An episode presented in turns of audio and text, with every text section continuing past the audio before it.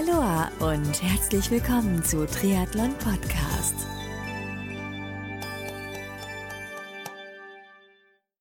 Aloha und herzlich willkommen zu einer neuen Ausgabe von Triathlon Podcast. Mein Name ist Marco Sommer, wie du schon weißt, und mein heutiger Gast ist der Abenteuersportler Jonas Deichmann, der neulich in knapp 14 Monaten ein Triathlon Around the World absolviert hat. Wow. Mega. Zudem ist Jonas Buchautor, Motivational Speaker und einfach ein super, super netter Mensch. Ja, in der nächsten knappen Stunde sprechen Jonas und ich unter anderem darüber, welche Sportarten er in seiner Jugend gemacht hat, wann und wie die Idee zu seinem Triathlon Around the World gekommen ist, wie er das Abenteuer und auch einige andere so bisher finanziert hat, über seine schönsten und gefährlichsten Momente während seines Triathlons Around the World und wir reden auch darüber, was anstrengender ist so der Triathlon Around the World oder der Medienmarathon seit seinem Finish des Rennens, was ihn motiviert und, und, und, und. Eingebaut sind noch einige Hörerfragen, die ich im Vorfeld in Socials eingesammelt habe. Vielen, vielen Dank an die zahlreichen Einsendungen. Jetzt habe ich genug geredet und los geht's mit dem mega interessanten Podcast-Interview mit Jonas Deichmann. Viel Spaß!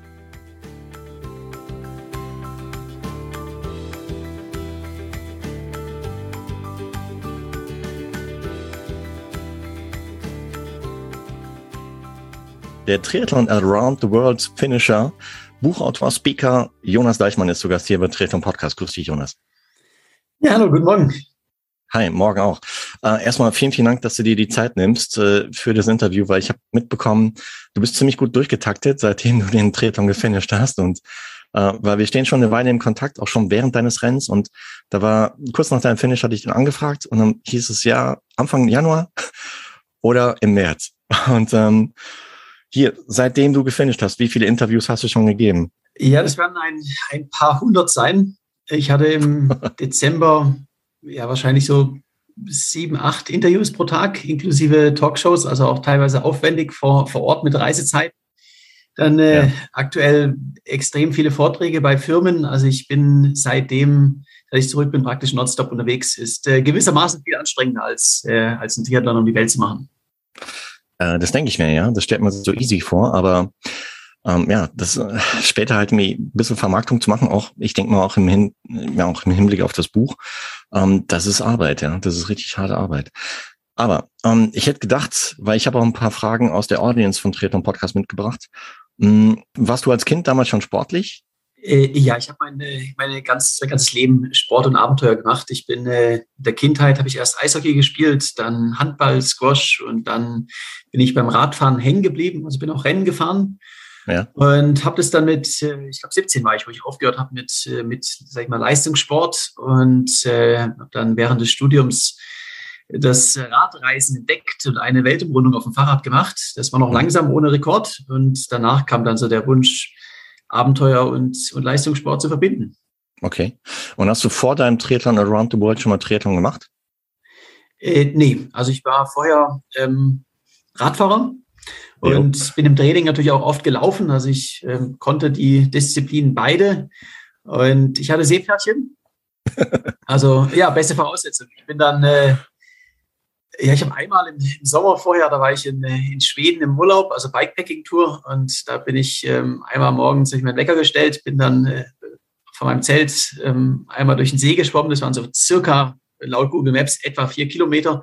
Dann äh, habe ich 180 Kilometer Bikepacking gemacht und bin noch ein, äh, ein Marathon Trailrunning um mein Zelt gerannt. Das war mein erster, sag ich mal, Ironman-Distanz. Und dann der, ja, der Triathlon rund um Deutschland als Vorbereitung. Okay, krass. Und wann und wie kamst du der Idee, ähm, ich möchte einen Triathlon um die Welt machen, wenn du gerade mal Seepferdchen-Niveau hast und mal vier Kilometer halt mir in Schweden durch den See geschwommen bist? Die Idee kam mir 2019 bei meinem ähm, Cape-to-Cape-Projekt, wo ich den mhm. Rekord auf dem Fahrrad vom äh, Nordkap in Norwegen nach Kapstadt, Südafrika aufgestellt habe. Ja. Und ich hatte ja die Jahre davor, sagen wir auch die Panamerika und Eurasien, also letztendlich alle großen Langstrecken ähm, und alles noch nicht so reizt auf dem Fahrrad. Und da war ich in der Sahara und da kam mir die Idee, ähm, ich muss irgendwas Neues machen. Ich muss nochmal raus aus meiner Komfortzone, eine neue Disziplin wagen, irgendwas, äh, was mich so richtig mal, ja, nochmal pusht. Und mhm. da kam die Idee, Triathlon, da ist meine Lieblingsdisziplin Fahrrad dabei, aber auch nochmal so zwei ganz neue Disziplinen. Also ähm, ich, ja, eine Herausforderung und wenn schon, dann, äh, dann richtig und auch einmal um die Welt. Crazy. Aber bei diesen vier Kilometer Schwimmen ist es geblieben im Vorfeld, oder wie? Ich bin der Länge nach durch den Bodensee geschwommen. Bei dem, äh, es waren 65 Kilometer. Da ja. habe ich einen Triathlon rund um Deutschland als, als Vorbereitung gemacht. Das war die, die 16-fache Ironman-Distanz. Und davor okay. bin ich ein bisschen, ja, ein bisschen in der Aare und den schwedischen Seen ähm, geschwommen, aber äh, ich bin, wo ich in die Adria gesprungen bin, ähm, ja, definitiv kein guter Schwimmer gewesen. Meine Schwimmzeiten haben sich 30 Prozent verbessert von Tag 1 vom Schwimmen bis zu Tag 54. Also war viel Verbesserungspotenzial. Ja, das glaube ich, ja. Man, man sagt ja auch, Schwimmen kommt von Schwimmen. Und äh, je häufiger und je ausdauernder du das machst, desto besser wird es. Der, der Alex, ich habe gerade mal eine Hörerfrage, baue ich gerade mal ein. Und zwar der Alex, der hat gefragt, äh, wie hast du dich mental darauf vorbereitet, auf dieses Wagnis, auf dieses Abenteuer Triathlon Around the World? Also es ist ja seit 2017 auch mein Job. Ich mache äh, jedes Jahr ein äh, großes Rekordprojekt und da ja. ähm, lernt man einfach die äh, mentalen Sachen. Ich sag's mal so, ein, äh, Fahrrad-Ultra-Rekord aufzustellen ist mental nicht so anders wie, wie ein Triathlon. Denn mhm. ähm, auch beim Schwimmen, klar, es hilft, wenn man eine gute Technik hat und so weiter, aber am Ende geht es ums Durchhalten und um die, um die Motivation und da ist es äh, ziemlich dasselbe. Ähm, ich habe so natürlich verschiedene Mentaltricks. Ähm, die Regel Nummer eins und das Wichtigste der Vorbereitung ist, dass ich äh, niemals aufgebe. Also auch bei meinen vergangenen Projekten ähm, ich ziehe es immer durch. Ich habe mal ein Rennen gehabt, da ist mir das, das Tretlager kaputt gegangen in, in Laos, in einem Land, wo es keinen Fahrradladen gibt. Ich war in, in zweiter Position liegend und ähm, hatte noch 450 Kilometer bis ins Ziel. Mhm. Also ja, defekt, da würde jeder aufgeben.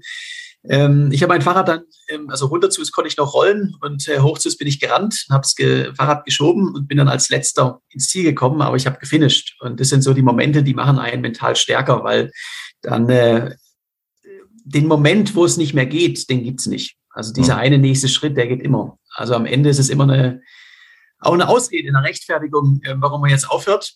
Und ähm, wenn man einfach nie aufgibt, dann, dann ja, kommt der auch. Gedanke auch nie. Aha.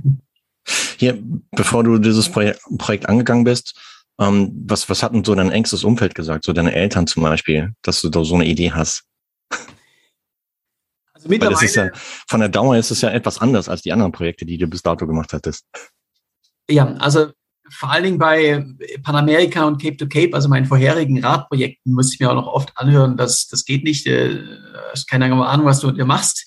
Mittlerweile weiß mein Umfeld, dass ich so Sachen auch schaffe. Mhm. Ähm, jetzt war neue Disziplin dabei. Äh, gerade mein, mein Vater ist ja auch Segler. Das heißt, er hat da ein bisschen mehr Ahnung gehabt, was mich da so in der Adria erwartet und ähm, hat nie gesagt, das geht nicht, aber ähm, natürlich ähm, vorbereiten. Und äh, du weißt schon, was du tust, aber unterschätze es mal nicht. Und ansonsten meine Mutter sagt, man hätte natürlich immer gerne, dass ich ein bisschen mehr zu Hause bin, aber ähm, ich habe ansonsten volle Unterstützung in der Familie. Die sind froh. Ich ähm, lebe meinen Traum und habe hab tolle Ab Abenteuer. Und äh, ja, die sind, sind froh für mich. Vielleicht blöde Frage, aber wie hast du es finanziert, dieses Projekt? Weil ich meine, du warst ja nicht nur 30 Tage unterwegs, sondern schon etwas länger. Wie, wie hast du es gemacht? Also zum einen, ich bin ja ohne äh, Support-Team unterwegs, also kein Begleitfahrzeug, was der mit Abstand teuerste Teil so eines Projektes wäre. Ja. Ähm, ich äh, lebe meistens im Zelt und ähm, mhm. Ausrüstung, Fahrrad, etc. ist ja alles sonst für mich äh, gesponsert. Das heißt, äh, ich brauche Nahrung. Ähm, ich lebe auf so einer Reise günstiger, als äh, wenn ich jetzt in Deutschland wäre. Mhm. Ähm, heißt insgesamt ja, 7.000, 8.000 Euro für, für so ein Jahr, ähm, komplett mit wow. allem. Krass. Und ja, also sowas ist leicht, ist es deutlich, deutlich günstiger als jetzt ein äh, drei, vier Tage Supported Ultrarennen zu machen, wegen der ganzen, äh, wegen dem Team drumherum. Ja. Und ich lebe mittlerweile von Sponsoren ähm, und natürlich auch viele, viele Firmenvorträge, mhm. äh, Thema Motivation, Zielsetzung. Und ja, dann kam jetzt ein Spiegel-Bestseller raus, das Limit bin nur ich. Jetzt kommt am 8. Mai der Dokumentarfilm mit die Kinos. Und äh, so die Mischung aus all dem, äh, davon finanziere ich meine Projekte und letztendlich auch mhm. meinen Lebensunterhalt. Klasse, wow. Respekt dafür. Also hattest du im Vorfeld, bevor du gestartet bist in Deutschland, eine Wohnung, die du dann in der Zwischenzeit, während du unterwegs warst, untervermietet hast? Oder wie kann man sich das denken? Ähm, nein, ich habe 2016 äh, auf dem Oktoberfest ähm, hat mir mein, mein Chef in, in sehr gutem Zustand mein erstes Rekordprojekt gesponsert und da habe ich dann die Eurasien, ähm, Eurasien-Rekord gemacht und mich danach als Abenteurer selbstständig äh, gemacht. Und ich habe natürlich äh, gerade im Anfang, im ersten, zweiten Jahr kaum was verdient. Äh, mhm. Und bin dann auf Reisen gewesen, habe meine Wohnung und Auto und alles aufgelöst mhm. und habe dann ja, in, teilweise im Zelt gelebt und oder halt in, in Brasilien, mhm. wo es günstig ist. Und ähm, mittlerweile verdiene ich auch anständig und könnte mir sicherlich auch eine Wohnung leisten, aber ich bin mittlerweile so viel unterwegs. Der Lebensstil, der gefällt mir, dass ich bis heute seit 2017 auch keine, keine Wohnung habe. Ich habe so eine Homebase ähm, bei Familie in der Schweiz und noch einen Koffer, in, einen Rucksack in München stehen und das war's. Okay. Äh, Respekt dafür. Also, ja. Wobei man sagt auch irgendwie, oder man stellt so fest, so das Thema Minimalismus, das wird immer beliebter, dass Menschen eigentlich auch so im Zuge der Zeit feststellen, dass sie eigentlich gar nicht so viel brauchen, um auch glücklich zu sein. Und dass viele durch, durch Überfluss und, und unnötigen Ballast, den sie mit sich rumschleppen, äh, sowohl mental zunehmen als auch körperlich dann. Ähm, ist absolut richtig. Also ich bin ein ganz, ganz großer Fan von, von Minimalismus. Ich treibe es natürlich ein bisschen zum, äh, zum Extremen auch, aber ich bin viel, viel flexibler. Ich kann sehr kurzfristig meine Entscheidung treffen und äh, machen, was ich, äh, was ich möchte, einfach aus dem Grund, dass ich ähm, kaum Fixkosten habe, dass ich kaum irgendwas habe, was mich ähm, mhm ja irgendwo hält und ähm, dann auch bindet natürlich. Mhm. Und ähm, daher habe ich einfach die, die Unabhängigkeit, die ich auch brauche, um solche, solche Projekte durchzuführen. Ich kann es gut nachvollziehen, wobei jetzt nicht so extrem wie du. Ähm, aber ich habe auch mal die Erfahrung gemacht, da, das war noch während des Studiums, da bin ich nach Japan gegangen zum Studieren und ähm, habe im Vorfeld auch dann halt äh, Wohnung in Frankfurt aufgelöst und äh, allen Überfluss halt über Bord geschmissen und äh, bin letztendlich halt nur noch mit dem Koffer dann dorthin und auch zurückgekommen. Und das hat sich einfach super leicht angefühlt, ja. Also ähm, ist ein befreiendes Gefühl gewesen. Und auch ja. festzustellen, was man auch wirklich braucht, ja. Also man schleppt da so viel Zeugs mit rum, was man überhaupt nicht benötigt. Aber äh, wir schweifen ab hier. Schwimmen in der Adria. Äh, wie viel Kilometer warst du unterwegs da? Insgesamt äh, 460 Kilometer. 460 Kilometer. Also so ziemlich die gesamte äh, kroatische Küste. Okay. Was hast du da so erlebt? Ähm, weil ich meine, so Blick unter Wasser oder nach unten gerichtet. Ähm, ich hatte in einem deiner Videos gesehen, dass du auch einiges am Müll dort festgestellt hast, was in der Adria rumlag. Ähm, was, was hast du sonst noch so erlebt dann während des Schwimmens? Ja, also dem, im Tagesgeschäft, den Großteil des Tages sieht man tatsächlich nicht sehr viel. Man schaut nach unten und da ist äh, Wasser und ab und an ein bisschen Plastikmüll, ähm, sehr wenig Fische. Ja. Also mental unglaublich schwierig, weil hm. Äh, passiert einfach nichts. ähm, erleben tut man dann aber doch was, wenn man äh, an der Küste ist, ist natürlich auch manchmal schön, äh, gibt tolle Buchten und so weiter, man ist einfach sehr, sehr langsam. Hm. Und ich habe ja einfach die, vor allen Dingen, natürlich auch Unwetter gehabt und Strömungen und Wellengang und äh, Quallen, die mir ins Gesicht geschwommen sind und auch mehrere. Kreuzungen, wo ich auch mal vor äh, ja, sieben, acht Kilometer auf offenem Meer geschwommen bin. Das ist dann doch auch ähm, außerhalb meiner Komfortzone, wenn es dann dunkel wird. Krass. Und die schönen Momente für mich waren aber vor allen Dingen ähm, ja der Sonnenuntergang und man hat ja, mhm. 12, 13 Kilometer geschwommen oder habe dann äh, einen traumhaften Strand gefunden, wo ich übernachten kann. Also das sind die Momente, wo man, wo man viel mitnimmt. Crazy. Ähm, hast du mal zwischendurch vielleicht Angst gehabt? Gerade bei solchen Passagen, wo du halt in die sieben, acht Kilometer mal äh, wirklich so nur dunkel unter dir gehabt hast? Also ich hatte eine, zum Glück ist das äh, die Adria ähm, in Kroatien sehr klar. Also das heißt, man, man sieht, was unter sich ist. Äh, das wäre sonst nochmal ähm, deutlich unangenehmer, im, im, in einem trüben Gewässer zu schwimmen. Mhm. Ich habe eine Situation gehabt, da bin ich ähm, ja, es war meine erste große Querung, Tag, Tag fünf. Und ich habe mich jetzt mir verschätzt. Ich habe gedacht, das schaffe ich locker auf die andere, andere Seite. Und jetzt gab es irgendeine Strömung. Hm. Und ich bin dann so ja drei, vier Kilometer vor der Küste gewesen und es war stockfinster. Hm. Und äh, ja, ich konnte natürlich die, die Schatten der Berge am Land sehen, auf, also ich wusste, in welche Richtung ich schwimme, aber man kann es vom, vom Meer aus nicht richtig einschätzen. Im Dunkeln kommt man jetzt näher oder zieht mich die Strömung wieder zurück. Ja. Und ja, ich habe natürlich vorher gegoogelt, Haiattacken. Ähm, da gibt es so circa zehn weltweit, die sind in Australien und Südafrika. Also im, im Mittelmeer ist es eine nicht existente Gefahr. Ja. Aber äh, wenn es da so dunkel unter einem ist und geht da ja ein paar hundert Meter runter, da fragt man sich dann schon, was ist da unten? Äh, was ist da? Also äh, ja, ganz, ganz unangenehmes Gefühl. Ja. Aber ich glaube, wenn man so eine Situation durchgemacht hat, kann ein, eigentlich, ja, wird man auch wieder stärker, ja. Und, und verliert so die Angst halt vor solchen Situationen. Man, man gewöhnt sich dran. Also ich habe mhm. letztendlich ja auch öfters dann danach noch größere Querungen gehabt. Mhm. Und das war was am Anfang, es war immer ein unangenehmes Gefühl, wenn ich irgendwie so drei, vier Kilometer vor der Küste alleine bin. Auch tagsüber ist es nicht angenehm. Und daran habe ich mich gewöhnt. Okay. Also das war am Ende ähm, zumindest bei klarem Gewetter, wenn kein Wetter, wenn kein, kein großer Hafen in der Nähe ist, ist es in Ordnung. Es ist natürlich immer das Risiko dabei, äh, es kommt ein Motorboot und sieht dich nicht. Ja, klar. Ja gut, aber du hast ja Boje gehabt. Ja, aber die sind ähm, vielleicht betrunken oder fahren zu schnell. Und der mhm. Unterschied, man muss einfach den, den Unterschied zwischen Schwimmgeschwindigkeit und, und äh, Motorboot oder Frachtschiff ähm, im schlimmsten Fall anschauen. Das ist wie wenn man über eine Autobahn rennt. Klar, sicher. Man, kommt, ja, ja. man hat keine Chance wegzukommen. Ja. Ähm, Im Vorfeld war, war das Ziel vielleicht auch bei deinem Triathlon Around the World, einen gewissen Rekord zu brechen? Oder wie war das?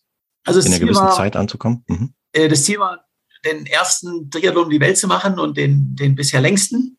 Ja. Und äh, das Thema Zeit, ich hatte ursprünglich das, äh, den Plan, das in unter einem Jahr zu machen. Aber ich habe das bereits, bevor ich gestartet bin, äh, auch gesagt, das ist, ähm, macht keinen Sinn. Es ist Pandemie. Äh, es gibt Grenzschließungen. Und äh, ich habe jetzt 14 Monate gebraucht, bin aber äh, sieben Wochen in der Türkei festgesessen und dann habe ich nochmal in Vladivostok und ähm, ja, auch in der Ukraine nochmal Wartezeiten gehabt, immer auf, ähm, aufgrund von äh, Visa und äh, Corona-Grenzschließungen. Ja. Also ich wäre ähm, ohne Grenzschließungen wohl tatsächlich so elfeinhalb Monate unterwegs gewesen, hätte also genau gepasst, aber ähm, das war nicht das Ziel. Also am Ende geht es um die, auch der Rekord ist, ist ein Bonus, ähm, am Ende sind es die Erlebnisse und, und, die Erfahrungen von so einer Reise, die im Vordergrund stehen. Mhm. Aber du hast gerade schon gesagt, ähm, ich meine, du hast diese, dieses Abenteuer halt während Pandemiezeit gemacht. Äh, Gab es auch im Vorfeld vielleicht Überlegungen, hm, vielleicht nicht bestes Timing und äh, ich, ich skippe es oder verschiebe es auf, was weiß ich, wenn die Pandemie vorbei ist? Äh, ja klar. Also ich habe das Projekt noch vor der Pandemie geplant und ja. bin dann zwischen der ersten und zweiten Welle gestartet. Also mhm. das war der, der Sommer vor ja, jetzt fast zwei Jahren, wo dann alles auch wieder geöffnet hat. Und ähm, es gab natürlich das Risiko, dass eine zweite Welle kommt. Also ich hatte verschiedene Szenarien im Kopf. Eine von denen war Grenzschließungen, dass dann wirklich alles zu ist in Asien und USA und Kanada. Das ein Szenario, aber hätte auch anders sein können. Mhm. Und ähm, ich habe dann dementsprechend meine Route angepasst und äh, naja, am Ende hat es geklappt. Ich bin froh, ich habe es gemacht, sonst säße ich jetzt immer noch in Deutschland und würde warten, bis die Grenzen wieder auf sind. Das stimmt, ja. Mutig, mutig. Und irgendwann muss man einfach eine Entscheidung treffen und dann einfach machen. Was war das für ein Feeling für dich, als du dann den Schwimmpart äh, gefinisht hast und beendet hattest? Ja, das war eins meiner absoluten Highlights. Also es gibt die alte Triathlon-Weisheit, äh, die Wechselzone ist der schönste Teil vom, vom Triathlon und dem stimme ich zu, voll und ganz zu. Also ähm, war ein tolles Abenteuer, aber äh, meine Schwimmkarriere ist vorbei. Und äh, dann wieder auf dem Fahrrad zu sein, in meinem Element, man, man erlebt wieder was, ist einfach so viel einfacher und vor allen Dingen mental, weil einfach was passiert. Äh, das war schön. Und ja. es fühlt sich natürlich auch so an, ähm, der schwerste Teil ist geschafft. Mhm. Also Fahrradfahren, selbst wenn es durch Sibirien ging, das ist meine Paradedisziplin, das, das, das kann ich. Mhm. Und äh, Laufen, klar, ich bin jetzt vorher noch keine 120 Marathons gelaufen, aber äh, Schwimmen, das war mein, mein Schwachpunkt. Und mhm. das zu beenden, das war für mich auch so, ja, das, jetzt hast du einen riesigen, riesigen Meilenstein geschafft. Absolut, ja. Super. Kommen wir mal zum Radpart. Ähm, übrigens, by the way, liebe Grüße von meinem Sohn, weil letztes Jahr haben wir hier bei uns im Garten gezeltet und irgendwie war, er konnte nicht einschlafen und dann haben wir halt mit zusammen eines deiner, wir haben deine Insta-Stories halt mir verfolgt und auch deine, deine Kurzfilme uns angeschaut und äh, da war dann auch, ähm, wie du durch, äh, mit dem Eisbad durch Sibirien gefahren bist und so und dann meinte er so, wow, krass. ähm, und äh, ich habe ihm heute Morgen erzählt, dass wir heute dann halt mir ein Gespräch haben und er meinte, liebe Grüße an dich. Äh, konnte sich sofort an dich erinnern, als ich gesagt habe, der Mann mit dem Eisbad. Und, ähm, Mache ich, ja, auf jeden Fall, richtig aus. Und äh, hier kommen auch ein paar Fragen vom Tim, ähm, der äh, so eine Frage zum Beispiel Thema Bikefitting hat. Hm, man hat in, in Stories, auch in deinen Videos halt im Vorfeld gesehen, dass du schon Bikefitting gemacht hast, aber hast du das vielleicht auch in, unterwegs dann nachgeholt, weil du vielleicht festgestellt hast, ja, die Position passt nicht oder wie, wie kann man sich das denken? Äh, nein, ich habe während des Projekts da keine, kein Bikefitting gemacht und auch an der Position keine Veränderungen. Ich habe äh, vorher Bikefitting in, äh, äh in, äh, in der Nähe von Frankfurt gemacht und mhm. ähm, jetzt auch mit meinem neuen Fahrrad jetzt nochmal. Und das ist ja unglaublich wichtig, weil am Ende Komfort ist das, das Allerwichtigste bei dem, was ich mache. Ähm, bei allen drei ja. Disziplinen. Ich muss einfach, einfach durchhalten und die Schmerzen so weit es irgendwie geht, äh, minimieren. Und äh, da kann man ja auch mit den, ein guter Bikefitter kann auch die Position so anpassen. Ich möchte jetzt ein bisschen weniger sportlich und äh, mehr auf Komfort ausgelegt und ja. dass es einfach alles passt. Mhm. Ein ganz wichtiger Tipp, ähm, das nicht einen Tag vor dem äh, Wettkampf oder Projekt machen, denn am Anfang kann die Position ungewohnt sein. Ja. Und äh, man braucht einfach so ja ein paar Tage, bis dann auch die Bikefitting optimale Position auch ähm, gemütlich ist. Ja.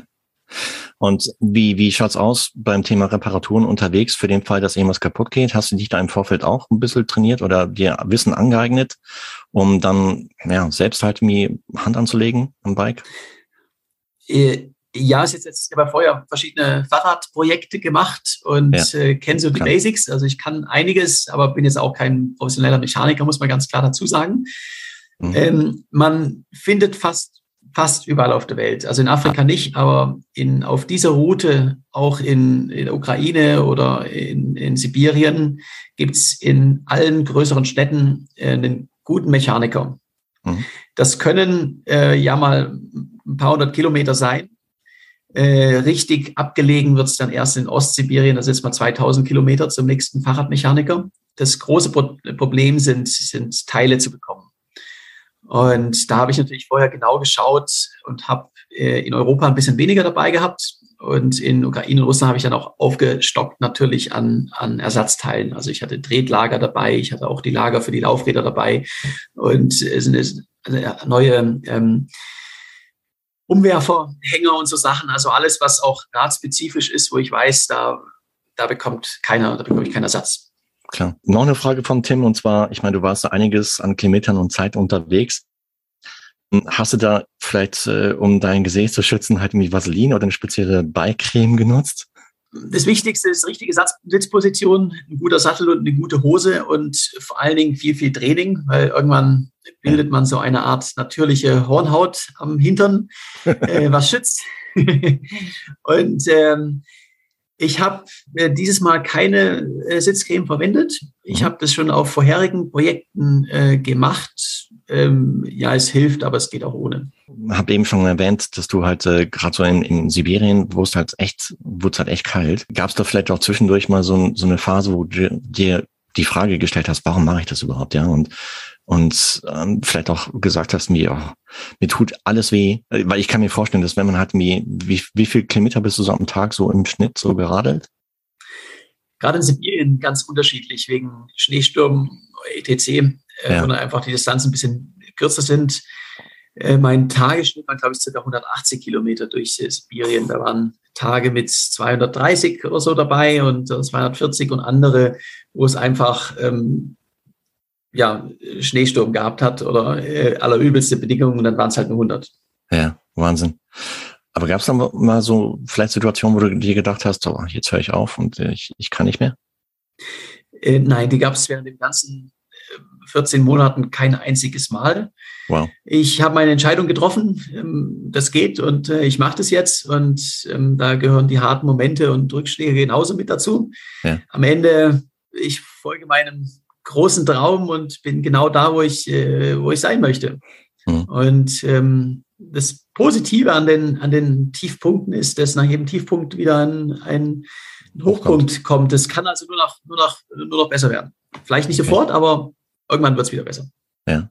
Und du warst da, hast du ein Begleitteam oder jemanden gehabt, der zum Beispiel auch Videos von dir gemacht hat oder hast du das alles selber gemacht? Auch den ganzen Content, Content der dann rausgekommen ist, so in Social Media zum Beispiel? Also ich bin unsupported unterwegs gewesen. Das heißt, ich habe jetzt kein Begleit- äh, oder kein Support-Team dabei gehabt. Äh, ja. Jetzt kein Boot oder, ähm, oder Auto, was mir gefolgt ist die ganze Zeit und mir mein, mein Gepäck getragen hat, etc. Mhm. Ähm, aber man sieht ja auch an den Bildern und Videos, jetzt kommt ein Dokumentarfilm in die Kinos, mhm. ähm, dass da auch teilweise ein professionelles Team dabei war. Ich mhm. bin insgesamt circa 85 Prozent der Zeit komplett alleine gewesen, habe dann mit äh, der GoPro gefilmt und mit dem Handy meine Bilder gemacht. Und circa 15 Prozent der Zeit war meistens der Markus Weinberg dabei, der ähm, Filmemacher. Der ist dann auch auf der Radstrecke zum Beispiel auf dem, auf dem Fahrrad hinter mir hergefahren und hat von dort aus, ja, mit mir im Zelt überall übernachtet und hat von dort aus ähm, dann gefilmt und Bilder gemacht. Beim äh, Laufpad in Mexiko war das dann äh, meist ein lokaler Kameramann, der dann im Auto gefolgt ist und ähm, dann eben gefilmt hat und Bilder gemacht hat. Ähm, aber auch hier äh, war immer die Ansage, Sie sind äh, nicht mein, mein Support-Team, sondern sind zum Dokumentieren da. Ja, wow. Ähm, du hast eben schon erwähnt, du bist äh, durch die Ukraine gefahren, Russland. Ähm, was, ja, welche Gedanken gehen dir durch den Kopf, wenn du die aktuelle, aktuelle Situation dort, gerade in der Ukraine, halt mitverfolgst, was, was dort gerade passiert? Ja, es ist absolut äh, schockierend für mich. Ich bin äh, auch in Kharkiv, also ist eine der Städte, wo gerade ja, mit die schwersten Kämpfe sind, dann äh, ich glaube, zwölf Tage oder 13 Tage vor Ort gewesen, weil ich auf meinen Pass gewartet habe, mhm. dass der ankommt und wurde da von der einheimischen Fahrradgemeinschaft aufgenommen und also so nette Leute und einer von denen, der kämpft jetzt in der Armee. Mhm. Ähm, jemand anderes ist geflohen und äh, es ist Krieg in der Stadt. Also ich, da sind, ich habe aber auch in, im Fernsehen Bilder gesehen von Gebäuden, die jetzt zerstört sind, wo ich halt noch davor stand. Also es ist absolut schockierend. Und äh, trotzdem muss ich sagen, in, in Russland, die Leute haben mich auch äh, herzlich empfangen und äh, waren äh, unglaublich freundlich. Deshalb das ist ein Angriffskrieg von, äh, von Putin und äh, von dem russischen Regime. Und ähm, das sind die Verantwortlichen dafür. Und ähm, die einfachen Leute, ganz egal, wo ich auf der Welt war, waren fast ausschließlich unglaublich äh, nett und, und, und hilfsbereit zu mir. Also es ist ja sehr, sehr traurig und schockierend, was da aktuell auch, auch kaputt gemacht wird, auch zwischen den beiden Völkern. Ja, absolut, ja. Bist du auch zum Beispiel in der Ukraine oder in, in Russland vielleicht mal bei Familien eingeladen worden zum Übernachten oder hast du immer nur im Zelt übernachtet? Also normalerweise werde ich bei meinen Reisen immer sehr, sehr viel eingeladen. Jetzt war natürlich auch die Pandemie. Das heißt, ich habe da auch ein bisschen ähm, Vorsicht walten lassen natürlich. Hm. Ähm, ich bin in, äh, ja gerade in der Ukraine bin ich auch dann die zwölf Tage bei, äh, bei einheimischen Radlern in Kharkiv untergekommen. Und in Russland habe ich das, ich glaube, zwei, dreimal angenommen. Hm. Ähm, immer wenn halt keine älteren Leute im, im Haus auch äh, wohnen. Ja. Also ich bin da durchaus auch äh, ja, in, in, Kontakt und gekommen und äh, mit der Kultur und Bevölkerung. Und das ist auch äh, super spannend. Also wenn man da in, in Ostsibirien irgendwo in einer kleinen Ortschaft äh, eingeladen wird, mal die Kultur von den Leuten kennenlernt, das ist, ist natürlich ganz, ganz toll. Das stimmt, ja. Eisbaden hast du auch gemacht, habe ich gesehen. Ja, ich bin, bin am Baikalsee vorbeigekommen und ähm, es ist äh, einer der größten Seen der Welt und äh, ja, ein Naturparadies. Da komme auch ich nicht jedes Jahr vorbei und da, da es war jetzt ein bisschen früh der Badesaison, aber man kann sich so eine Gelegenheit als Abenteurer natürlich nicht entgehen lassen. Klar, sicher. Äh, wie kann man sich das denken, wenn du so 180 Kilometer im Schnitt so gerade bist am Tag? Da hat man auch Muskelkater, ja? Also ich wäre endfertig wahrscheinlich und könnte die nächsten fünf Tage nicht mehr radeln. Wie, äh, wie hast nee, du das gemacht? Mir geht es nach 180 Kilometern Radeln meistens sehr gut. und ich muss halt genug essen. Respekt. Äh, da gibt's jetzt, ja, da bin ich jetzt nicht körperlich am, am Limit. Ähm, mhm. Das war dann eher was auf der, auf der Laufstrecke auch, wo man einfach gerade die ersten Tage natürlich die, äh, es ist eine andere Belastung für die Beine, mhm. äh, massiv äh, Muskelkater und so kleine Muskelfaser, das er hat, die sich erholen müssen. Ja. Aber äh, beim, beim Radfahren, ja, da gab's klar, so wenn mal eine lange Distanz oder im Gegenwind oder irgendwas war mit, mit 230, 240 Kilometer, da bin ich dann ein kleines bisschen müde, aber bin ich am nächsten Tag wieder frisch. Ja, so Ende des Radparts. Äh, ich glaube, der ursprüngliche Plan war dann Richtung USA überzusetzen, um dort einmal so quer durch Amerika zu laufen. Gell? Genau, ich wollte das ursprünglich CO2-neutral machen, also mit dem Segelboot ähm, rüber ja. in die, nach San Francisco, dann mhm. San Francisco, New York rennen und mit dem Segelboot über den Atlantik. Jetzt äh, habe ich zum ersten, zum einen wegen der Pandemie kein Segelboot gefunden. Es äh, die Seehäfen waren alle geschlossen und auch Frachtschiffe wollten mich nicht mitnehmen wegen, ja, wenn es einen Corona-Fall gibt, dann wird der ganze, das ganze Schiff zwei Wochen ähm, lahmgelegt, was einen höheren Millionenbetrag kostet. Ja. Und da bin ich dann geflogen, aber nicht in die USA, denn die haben mich auch nicht reingelassen. Äh, liegt aber weniger an Corona, sondern ich bin bei meinem Cape-to-Cape-Projekt durch den Iran und den Sudan geradelt und bin dann da so auf so eine Art ähm, ja, Terror-Watchliste Terror und äh, muss zur Sicherheitsfreigabe in eine US-Botschaft und die sind leider alle wegen Corona geschlossen gewesen. Okay, wow. Das sind Dinge, die man vorher überhaupt nicht auf dem Radar hat, oder? Wahnsinn. Äh, ich habe es natürlich vorher auch ge gewusst gewissermaßen mit, ähm, dass ich nicht in die USA rein kann deswegen, aber ich habe halt gehofft, wo ich gestartet bin, mhm. dass äh, bis dahin die Botschaften wieder auf sind. Mhm. Und äh, ich dann rein darf. Also man konnte es einfach nicht wissen, wie lange die Pandemie dauert in der Zeit. Ähm, Plan B Kanada hat ähm, am Ende mich auch nicht reingelassen und äh, so ist es dann äh, Mexiko geworden. Aber manchmal passiert auch aus, aus, äh, aus Pech und, äh, und erstmal Rückschlägen was sehr, sehr Positives. Absolut, ja. Weil wenn man so verfolgt, ich meine, in, in Mexiko bist du ziemlich gut aufgenommen worden, auch von den, von den lokalen Menschen dort, ne? Also, weil ich habe gesehen, so in Social Media Bildern, ähm, es wirkte zumindest so, dass du halt häufig auch Begleiter gehabt hast, die so nach kurzer Zeit auf dich aufmerksam geworden sind. Und äh, auch durch äh, lokale Pressetermine und durch, durch Medientermine.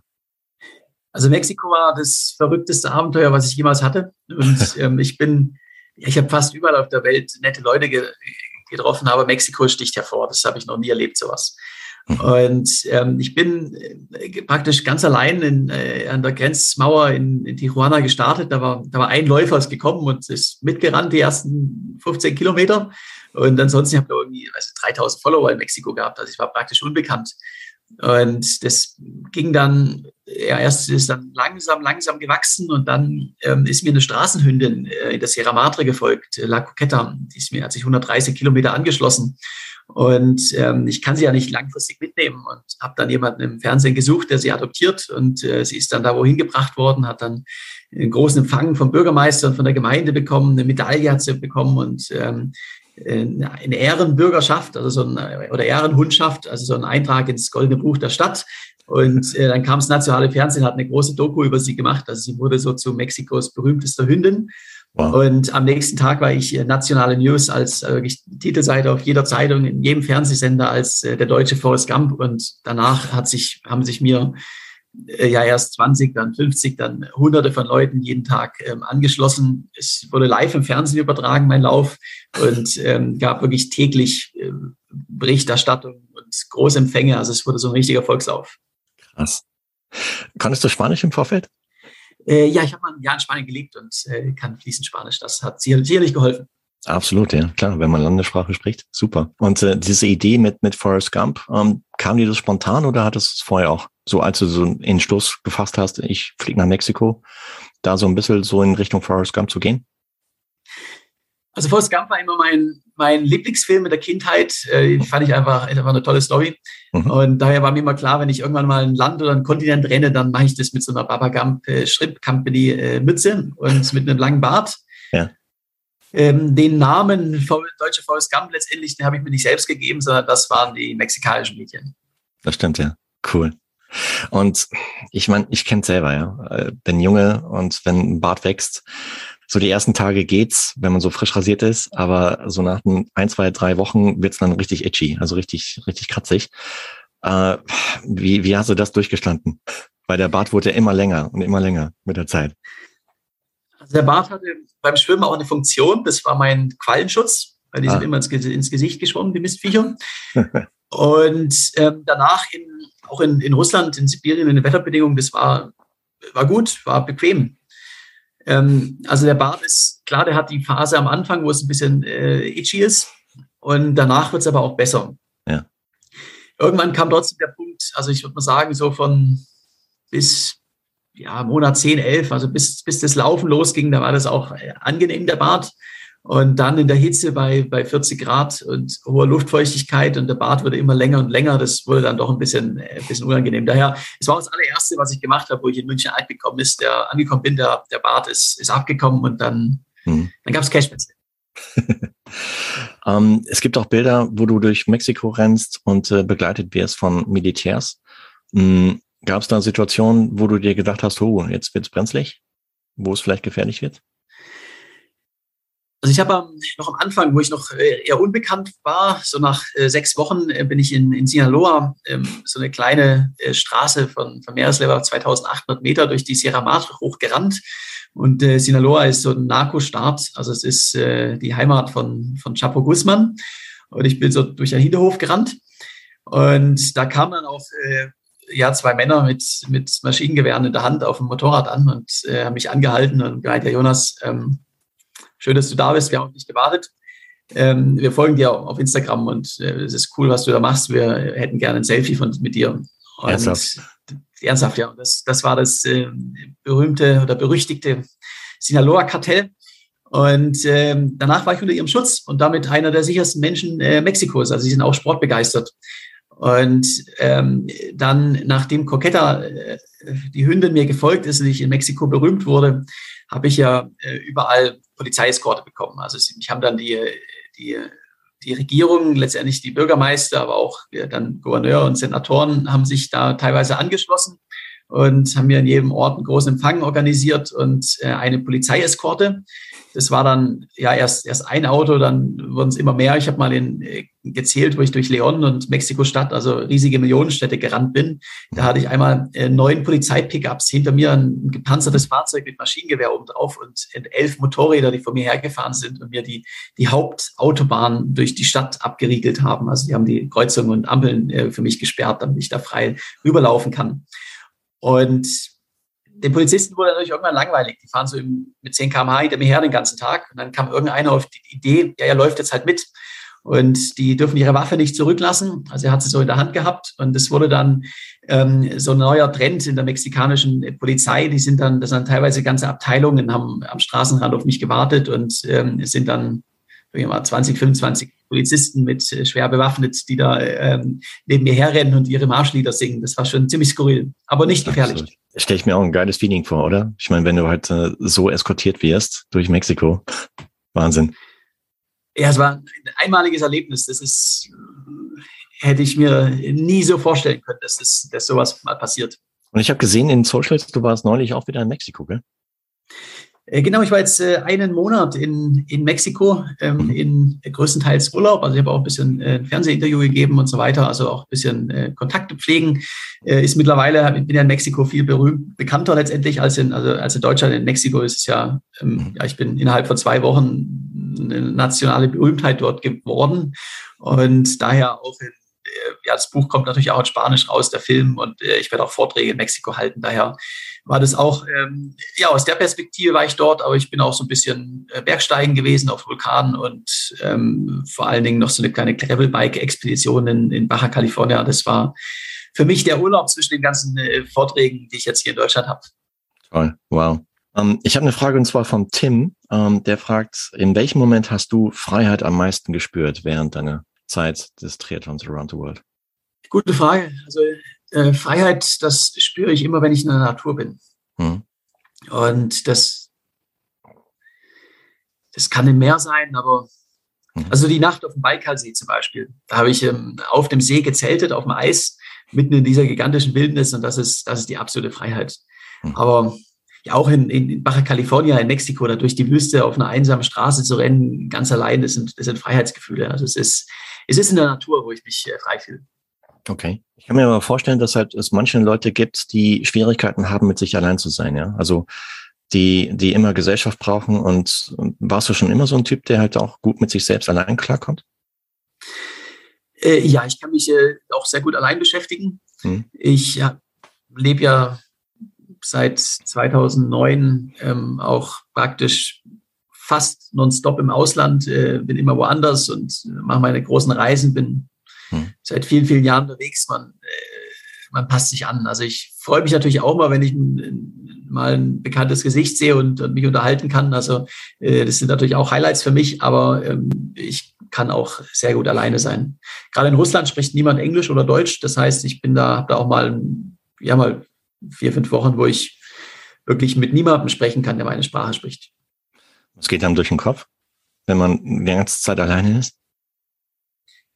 Also ich, man muss sich natürlich sehr viel selbst beschäftigen. Das ist auch eine, eine große Kunst. Und ja. Äh, ich denke äh, sehr zukunftsorientiert. Also ich plane zum Beispiel meine nächsten Projekte. Mhm. Da ist mir also jetzt auch meine, habe jetzt mein nächstes großes Projekt schon äh, durchgehen können und alles. Und da stehen dann die, da sind dann die Ideen parat.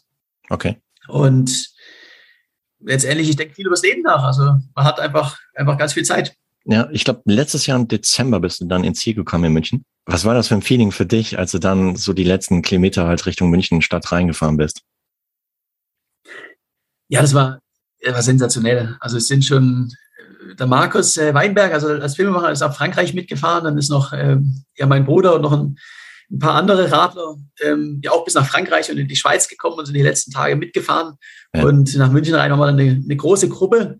Es war ähm, ja übelste Bedingungen. Also es hat im Allgäu so richtig geschneit und trotzdem dann, dann anzukommen und es, es geschafft zu haben, das ist dann äh, ja Familie teilweise 14 Monate nicht gesehen und, und Freunde, hm. äh, ist unbeschreiblich. Es ist aber nicht ähm, wie jetzt bei einem, wie man sich das vorstellt, bei einem, äh, bei einem Sprint-Triathlon zum Beispiel oder einer, einer Tour de France-Etappe, wo man äh, letztendlich den erst im Ziel weiß, man hat es geschafft. So ist es bei mir nicht. Ähm, ich weiß letztendlich von Tag eins, wo ich losfahre, dass ich das ganze Projekt auch schaffe. Und äh, spätestens, also wo ich in Cancun angekommen bin, ähm, die 4000 Kilometer von Portugal nach München radeln, das ist keine Herausforderung äh, für mich. Das heißt, es gibt nicht diesen Moment, wo man, wo man denkt, jetzt habe ich es geschafft, sondern ähm, das ist mehr so ein, so ein langer Prozess, wo man da am Ende ankommt. Ja. Äh, dennoch, ich meine, man sieht es auch auf den Bildern, mega Freude bei dir, als du dort in München dann ankommst. Und ähm, hier von meiner Stelle echt Riesenrespekt. Ich wäre gern dort vor Ort gewesen, konnte aber nicht.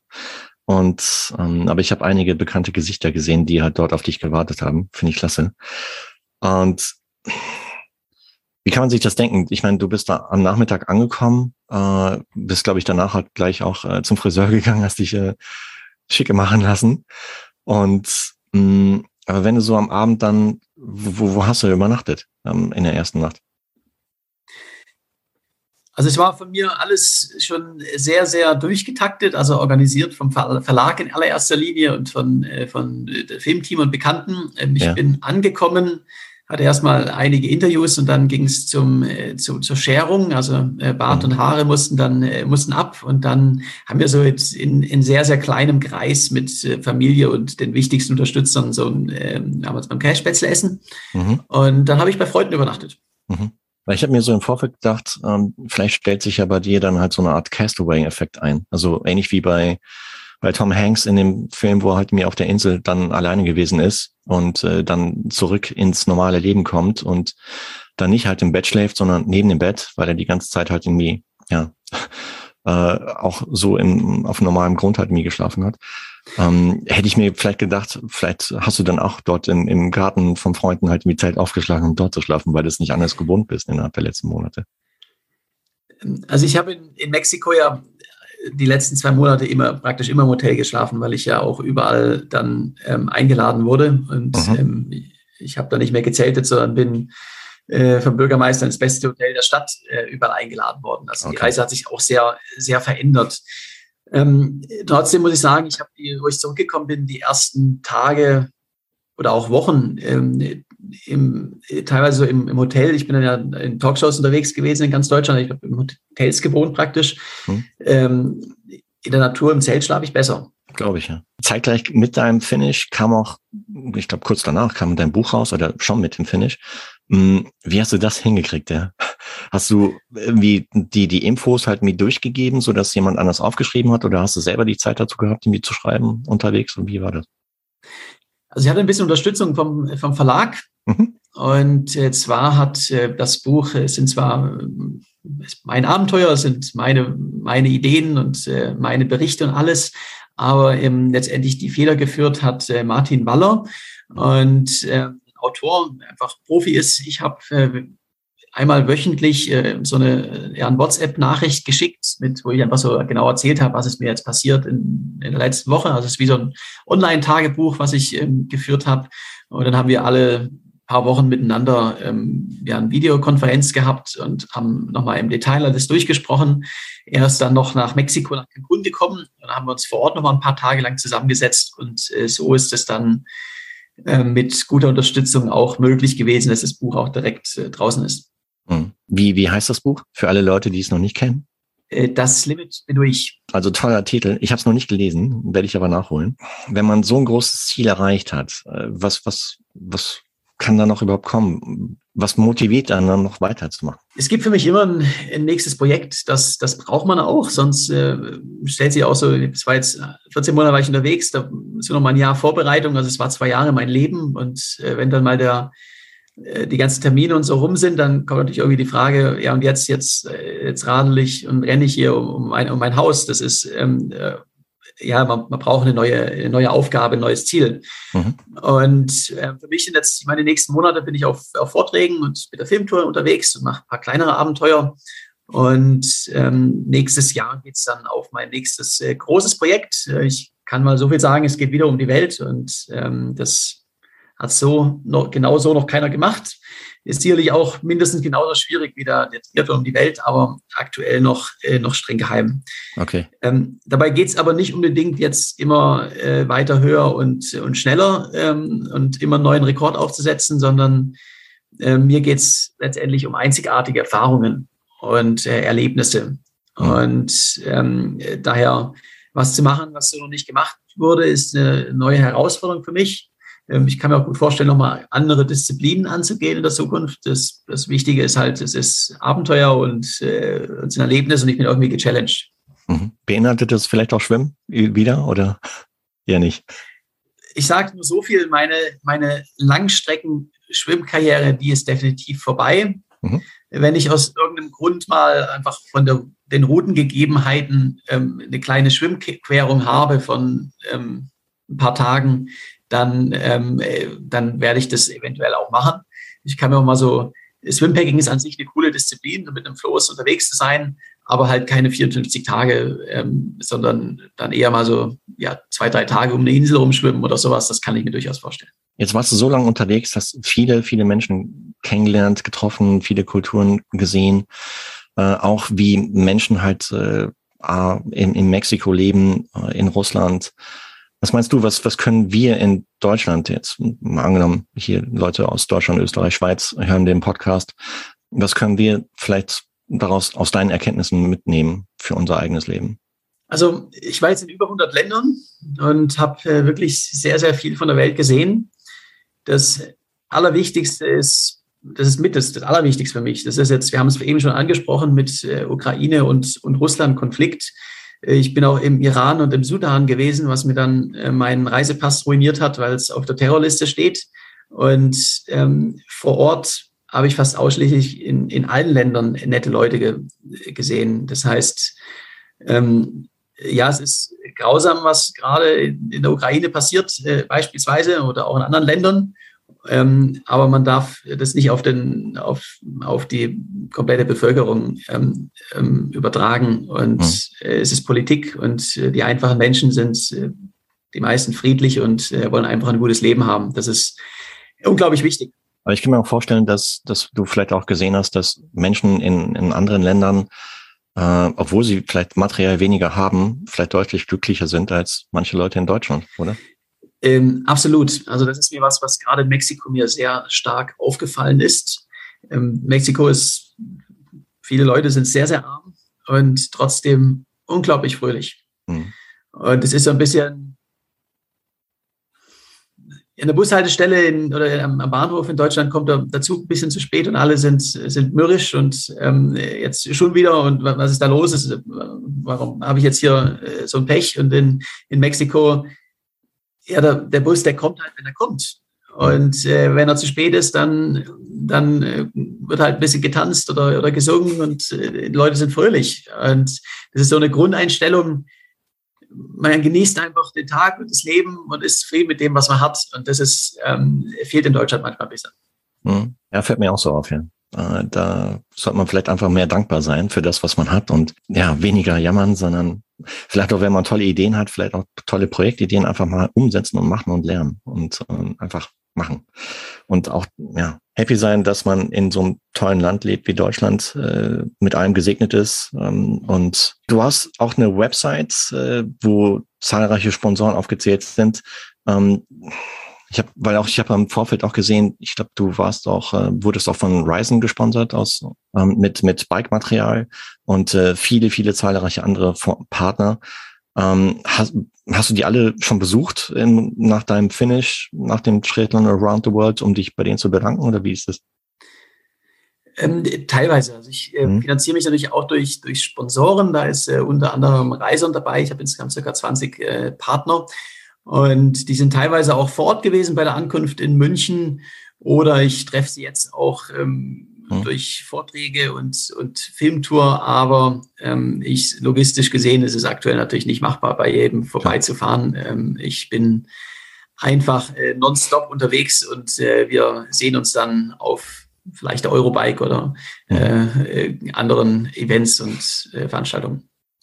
Ich kann mir schon vorstellen, ich meine, du hast es vorhin so leicht angedeutet, dass der, der, der ganze, ja, Triathlon Around the World ist eine Disziplin, aber das ganze Thema PR, Presse, Medientermine ist ein anderes. Was ist, was ist anstrengender? Also es ist eine komplett andere Anstrengung. Ähm, ist so nicht zu vergleichen. Äh, körperlich sicherlich ähm, der Triathlon und gerade das Laufen aber äh, mental ist ähm, das, was danach kommt, äh, gewissermaßen anstrengender, denn äh, das war ja eine, eine, riesige Story, nicht nur in, in, in, Deutschland. Und seitdem, also bei mir hat sich alles verzehnfacht in, in den letzten Monaten. Ja. Und äh, wenn da das Handy praktisch nonstop klingelt und man antwortet eine E-Mail und wenn man sich antwortet, hat es schon wieder zwei neue da, ähm, dann ist es auch, auch schwierig, äh, da irgendwann auch mal Grenzen zu ziehen. Und das ist, ist unglaublich wichtig, sonst, ähm, also ich brauche auch mein, meine Time off. Und, ja, ähm, aus, ja. Genau, genau. Also das ist äh, mental daher ähm, schön, dass es so ist, aber es ist auch, ähm, auch schwierig und man muss sich da auch klar Regeln setzen, um damit, mhm. damit umzugehen. Ja. Hast du Management, das dir da ein bisschen den Rücken frei hält oder machst du das alles alleine? Also ich habe das bis vor, bis vor kurzem äh, also bis vor zwei Jahren habe ich es komplett allein gemacht und hat mein Vater so ein bisschen, ja, ein paar Stündchen in der Woche ähm, äh, mir da geholfen und seit Dezember ist es jetzt sein, sein Vollzeitjob und äh, er hilft mir da sehr und hält mir den, den Rücken frei. Ähm, das funktioniert auch super. Mhm. Natürlich haben wir jetzt mittlerweile, also gerade im Dezember war einfach ein großes Problem, auch mal die, die Strukturen aufzubauen äh, ja. und eine Routine reinzubekommen, weil so der, der Klassiker bei einem, bei einem Startup, was einfach explodiert, weil es so unglaublich schnell wächst und äh, da die Strukturen aufzubauen, das ist bei mir äh, letztlich genau dasselbe. Ja, sicher. Also zum Abschluss könntest du dir vielleicht vorstellen, okay, Schwimmen ist jetzt nicht deine Paradedisziplin, aber nach den 400 Kilometer plus äh, durch, durch die Adria kann dich eigentlich nichts mehr schocken. Könntest du dir vielleicht vorstellen, beim normalen Langdistanzrennen in Deutschland an den Start zu gehen? Challenge Rot zum Beispiel oder so? Also ich mache auch im, im, jetzt im Sommer auch bei, ich glaube, zwei, drei Triathlons äh, mit. Mhm. Äh, ich sind, bin mir nicht sicher, ob das Langdistanz ist oder, oder, oder Mitteldistanz. Ähm, das ist normalerweise, wenn ich einen Vortrag bei dem Event habe und wenn ich dann schon da bin, dann mache ich natürlich auch mit. Ähm, klar, also ich hab, könnte mir auch Challenge Rot gut vorstellen. Mhm. Ist jetzt kein Ziel, da irgendwie vorne mitzumachen. Da bin ich auch, ähm, letztendlich ist es viel zu kurz für mich. Ich bin auf die Ultralangdistanz trainiert und viel zu langsam für ähm, letztendlich so äh, kürzere Disziplinen. Äh, ich werde sicherlich niemals ähm, zum jetzt Profi-Triathleten werden und äh, mich dafür umtrainieren, denn mein, meine Ziele sind äh, nach wie vor auch in Zukunft äh, Abenteuer. Jonas, hey, vielen, vielen Dank für die Zeit, die du heute genommen hast, weil ich schaue auf die Uhr, du hast gleich den nächsten Termin. Ähm, bist ein richtig cooler Typ, äh, finde ich klasse.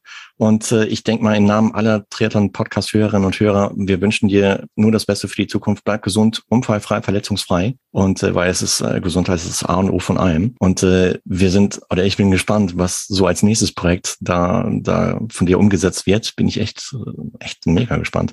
Und ähm, Info an dich da draußen, alle entsprechenden Links zum Jonas, zu seiner Website, zum Buch, packe ich in die Shownotizen der heutigen Folge, auch zu Social Media Kanälen natürlich, so dass du dich dann ganz bequem aus der Podcast-App deiner Wahl dahin klicken kannst. Und bis dahin, ich wünsche dir gute, gute Zeit, ähm, hab Spaß und ähm, ja, Vortragsreihe gibt's auch nicht nur in Großstädten, sondern auch in kleineren Orten, habe ich gesehen. Gell? Ähm, genau, mhm. Das ist gerade in den letzten Zügen der Planung. Es gibt gemeinsam mit der European Outdoor Film Tour eine große Vortragsserie im Mai und September. Da bin ich in ja, so ziemlich allen größeren Städten in Deutschland, sind glaube ich insgesamt 35 Termine.